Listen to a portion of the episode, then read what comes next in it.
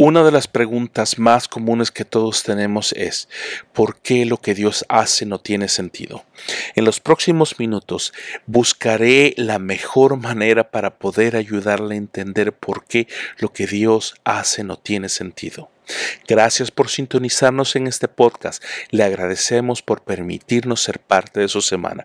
No olvide compartir este mensaje con alguien que lo necesite. Sin más que, Comencemos. Cuando lo que Dios hace sigue sin tener sentido para mí.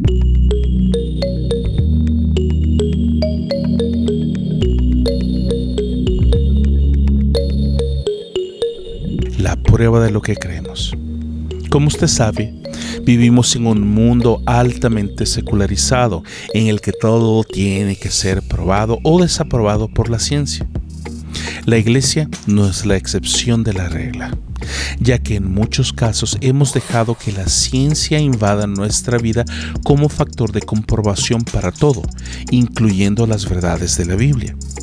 Por ejemplo, como cristianos creemos que Dios creó los cielos y la tierra en siete días. ¿Por qué? Simplemente porque la Biblia lo dice así.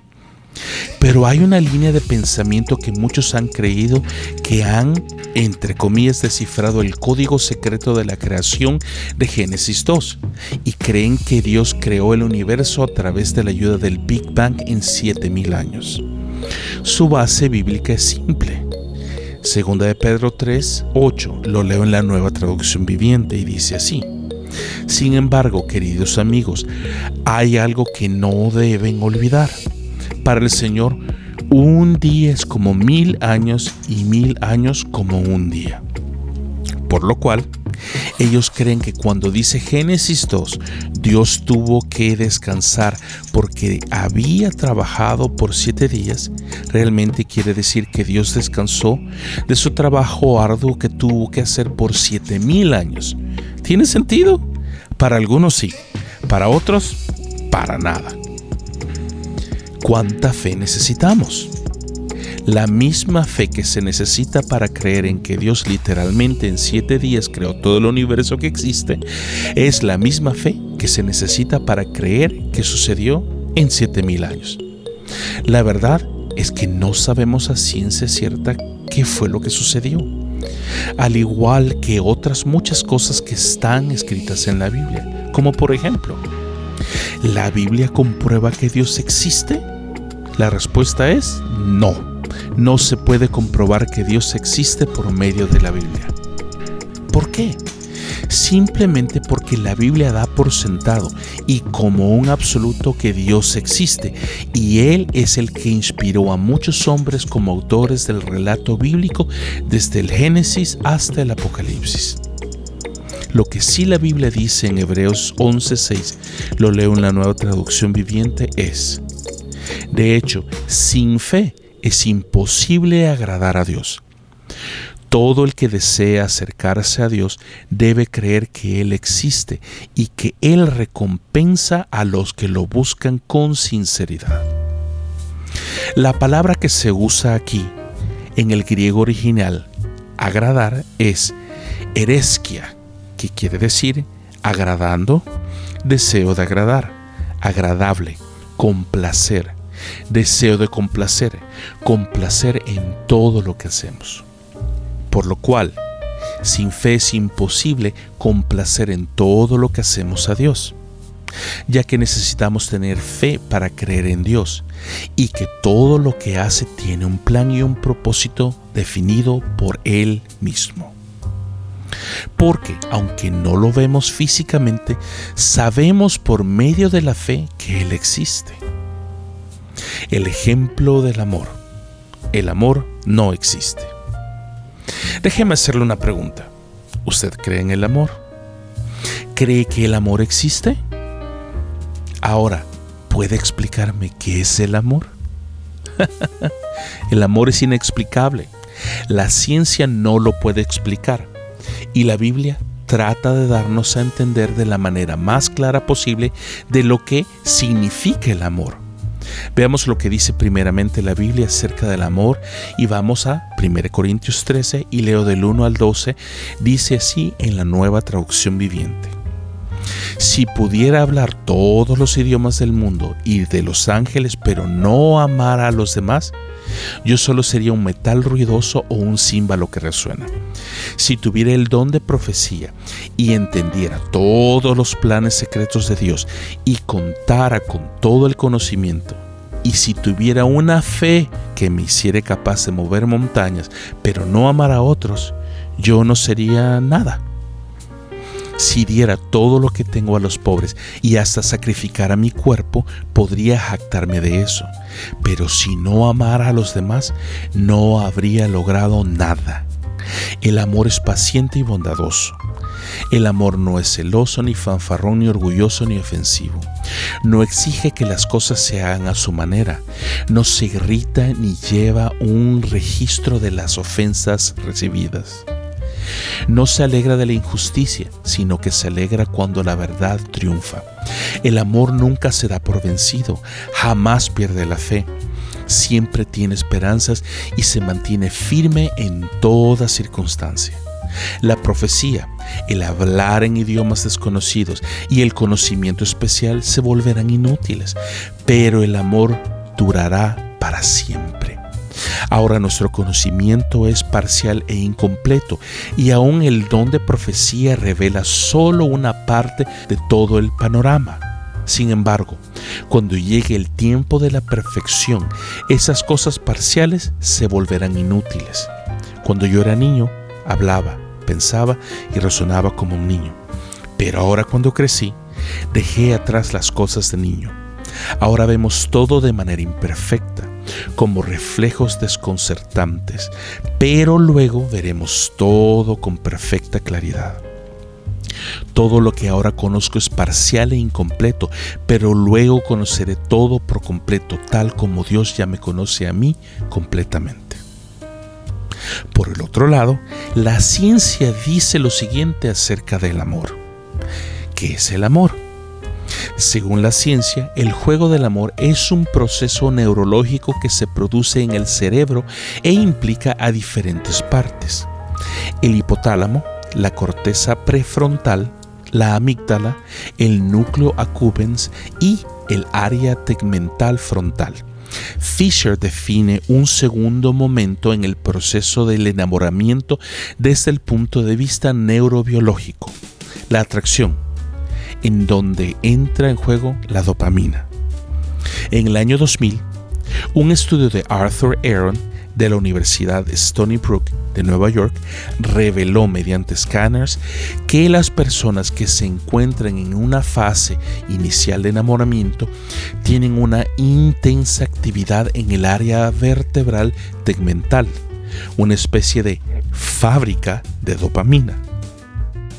Un estudio en el año 2017 llevado a cabo por neurólogos recopiló datos que sugieren que estar enamorado no solo tiene un efecto sobre nuestras emociones, sino también sobre las transmisiones cognitivas de alto nivel. Eso significa que es posible que el amor tenga una función real, no solo poderse conectar emocionalmente con las personas, sino mejorar nuestro comportamiento, dijo la autora del estudio Stephanie Casiopo en declaraciones al New York Times. La fuente es nationalgeographic.es. La clave de todo Espero que lo anterior de las definiciones del amor no lo haya confundido ni lo haya aburrido. Pero para poder entender el amor de Dios y sobre todo lo que Dios hace, debemos leer nuevamente 1 Corintios 13, 12 y lo leo rápidamente en la nueva traducción viviente. Ahora vemos todo de manera imperfecta. Ahora conocemos a Dios de manera muy clara, dice la traducción lenguaje actual como reflejos desconcertantes, pero luego veremos todo con perfecta claridad. Se refiere cuando estemos con Él. Todo lo que ahora conozco es parcial e incompleto, pero luego conoceré todo por completo, tal como Dios me conoce a mí completamente. Tal vez en este momento no entendamos claramente lo que Dios está haciendo o lo que la eternidad y profundidad del significado del amor de Dios es. Simplemente porque nuestra mente no lo puede concebir ni entender. Así como el amor, todos soñamos con enamorarnos. Todos queremos ser amados, pero nadie puede explicar a ciencia cierta el simple concepto de lo que es el amor. ¿Por qué?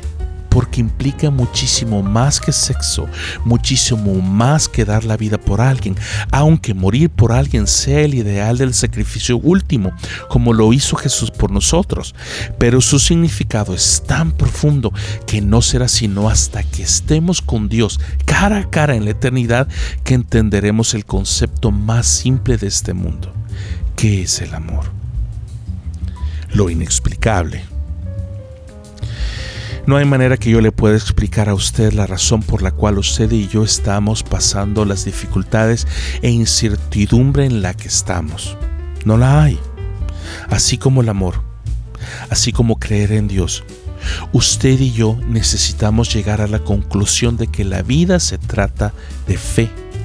Fe en el mañana. Fe de que el mañana será mejor que hoy Fe de que Dios ya tiene una puerta abierta para usted y para mí. Fe de que el mañana será mejor que el ahora. La fe demuestra la realidad de lo que esperamos. Es la evidencia de las cosas que no podemos ver. Por su fe, la gente de antaño gozó de una buena reputación. Por la fe entendemos que todo el universo fue formado por orden de Dios, de modo que lo que ahora vemos no vino de cosas visibles. Fue por la fe que Abel presentó a Dios una ofrenda más aceptable que la que presentó Caín. La ofrenda de Abel demostró que era un hombre justo y Dios aprobó sus ofrendas. Aunque Abel murió hace mucho tiempo, todavía nos habla por su ejemplo de fe. Fue por la fe que Enoch ascendió al cielo sin morir. Desapareció porque Dios se lo llevó. Pues antes de ser llevado, lo conocían como una persona que agradaba a Dios. De hecho, sin fe es imposible agradar a Dios. Todo el que desea acercarse a Dios debe creer que Él existe y que Él recompensa a los que lo buscan con sinceridad. Fue por la fe que Noé construyó un gran barco para salvar a su familia del diluvio en obediencia a Dios, quien le advirtió de cosas que nunca antes habían sucedido, como llover. Por su fe, Noé condenó al resto del mundo y recibió la justicia que viene por la fe. Fue por la fe que Abraham obedeció cuando Dios lo llamó para que dejara su tierra, y fue a otra que él le daría por herencia. Se fue sin saber a dónde iba. Incluso cuando llegó a la tierra que Dios le había prometido, vivió allí por fe, pues era como un extranjero que vivió en carpas.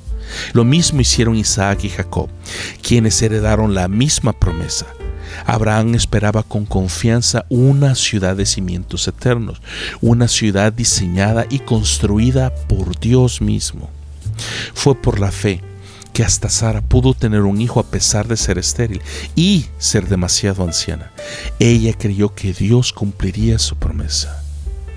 Una vez alguien me preguntó, ¿qué pasaría si mueres hoy y al despertar al otro lado te das cuenta de que todo lo que creíste fue mentira y que nada de lo que hiciste contó para nada en, entre comillas, la eternidad.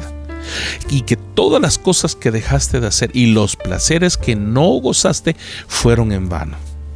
A lo que yo le respondí, ¿qué pasaría si tú mueres el día de hoy y al despertar te das cuenta que ya es muy tarde para cambiar tu decisión acerca de tu destino eterno. Y que todo lo que deberías de haber hecho y la decisión de vivir una vida para Dios era el camino que tomar y que ya es muy tarde para ti.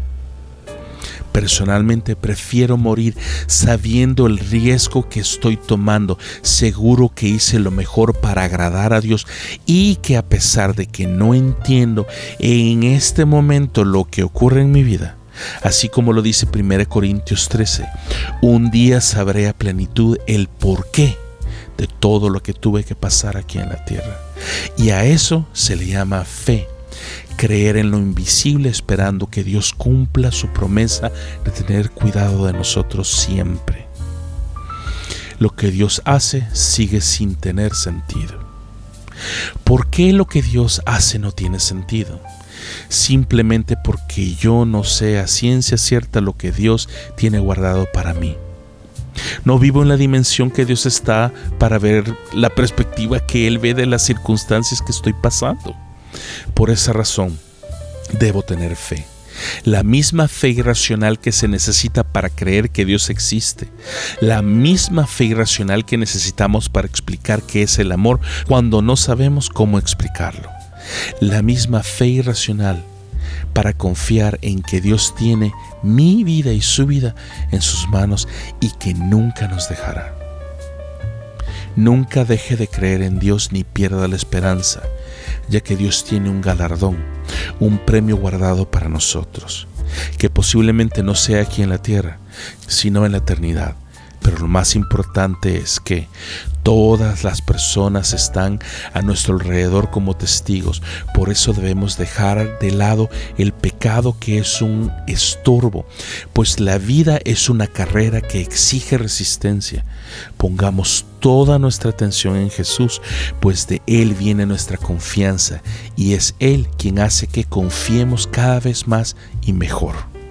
Jesús soportó la vergüenza de morir clavado en la cruz porque sabía que después de tanto sufrimiento, sería muy feliz. Y ahora se ha sentado a la derecha del trono de Dios. Piensen en el ejemplo de Jesús. Mucha gente pecadora lo odió y lo hizo sufrir, pero Él siguió adelante. Por eso no debemos rendirnos ni desanimarnos, pues en su lucha contra el pecado todavía no han tenido que morir como Él. Nos vemos hasta la próxima semana.